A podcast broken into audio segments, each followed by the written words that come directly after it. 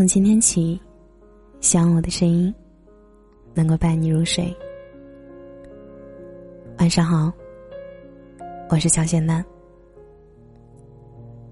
现在的年轻人都着急成功，是我在感到莫名的心烦意乱和打乱生活节奏时深有体会。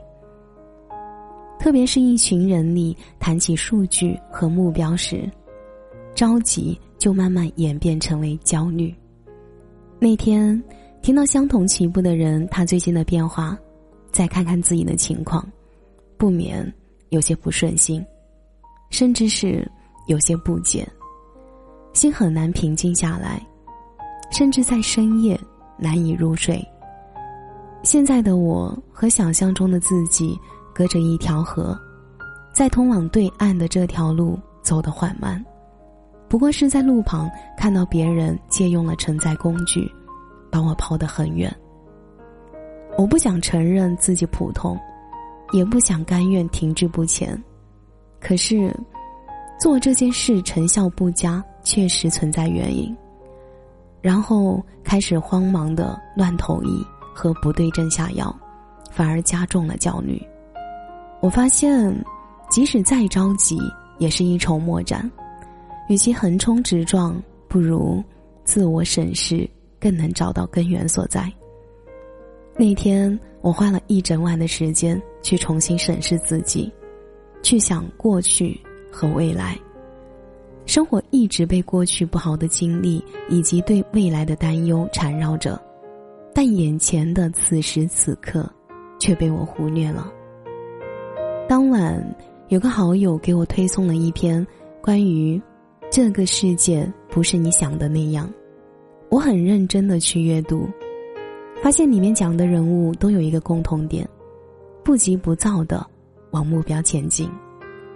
像李佳琦、金牌保姆、薇娅等等，他们在还没有成就时，一直保持着努力、坚持的心态去做一件事情；反观自己，却想急于求成。当我了解到这些人即使已经成名，还一直保持着紧迫感，基本每天都处于忙碌的状态里，跟自己那些一段时间的熬夜相比，根本谈不上什么艰辛。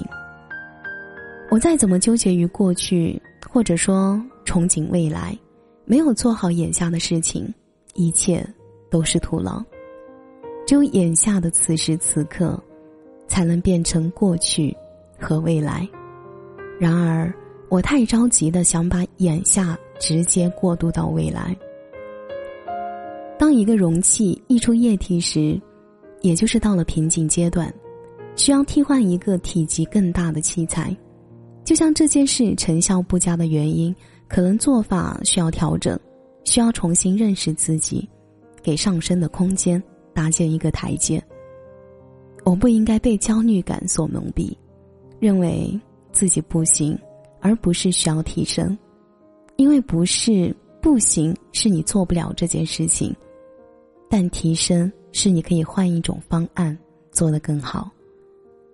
其实别人生活的怎样，或者取得了什么样的成就，这都不是我该关心和在意的。这种外界的信息很容易干扰你前进的动力，也会让你一度的怀疑努力的意义。可是，本身就没有哪一份工作是舒服的，没有谁可以随便成功，更何况相比别人所花费的时间来说，你不过刚开始。反而我试着忘记别人的数据，认真去做自己的事情，浮躁和焦虑也慢慢消磨。突然想起那句：“没有人会在意你努力的过程有多难，往往你成就。”和结果，才是最重要的。我想，我也是那类人中的一个，只是看到了他的数据，忽视了过程。焦虑特别容易在我们这个时代产生，而我们很多人都曾被他支配过，打乱自己的生活节奏。可竞争力的激烈，并不能成为促使我们焦虑的原因，这不过是自己没有把控好。倘若我们一开始可以不急不躁的看准目标前进，就算这条路进展缓慢，我们也可以去解决问题，而不是一直陷于问题的烦恼中。作家蒋勋在《品味四笔》里有说到：“快不一定是美，有时候慢下来才是美。”一个人面对很多物质无从选择时，就会产生慌乱状态。而慌乱的状态刚好构成不美的景象。慢下来，你可以重新找回美，找回从容，找回自我。当我以我可以更好的心态去做这件事时，似乎烦恼就有人迎刃而解。原来摆脱焦虑的最好办法，是过好当下。着急只能让自己自乱阵脚，踏踏实实。一步一个脚印，比什么都强。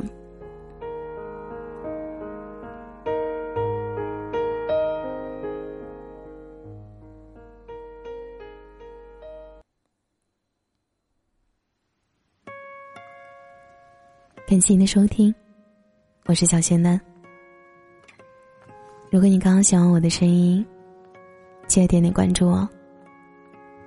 每晚十一点。我都在这里等你。节目的最后，祝你晚安，有个好梦。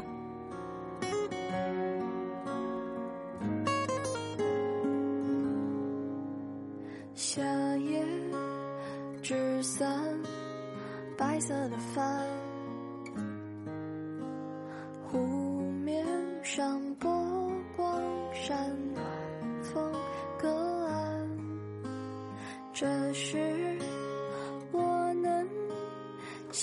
到的景，还有些期盼和当时烂漫。冬日的小山和耐寒的浪，江水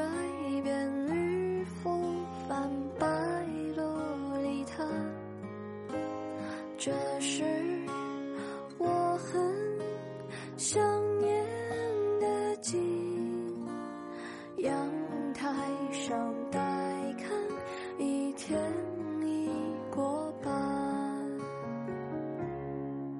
离别时知道是当时习惯，一切都很平淡，不觉出彩。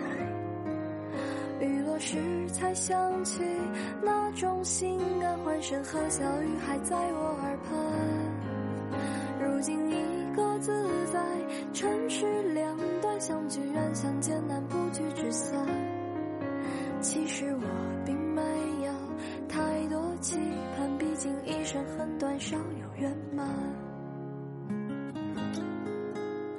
春末傍晚。云层渐远，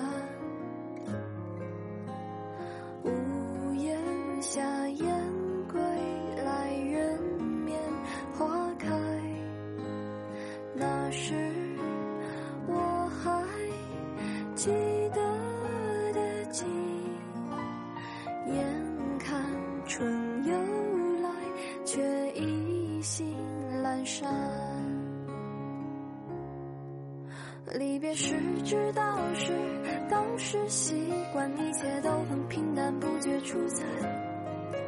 雨落时才想起，那种心安欢声和笑语还在我耳畔。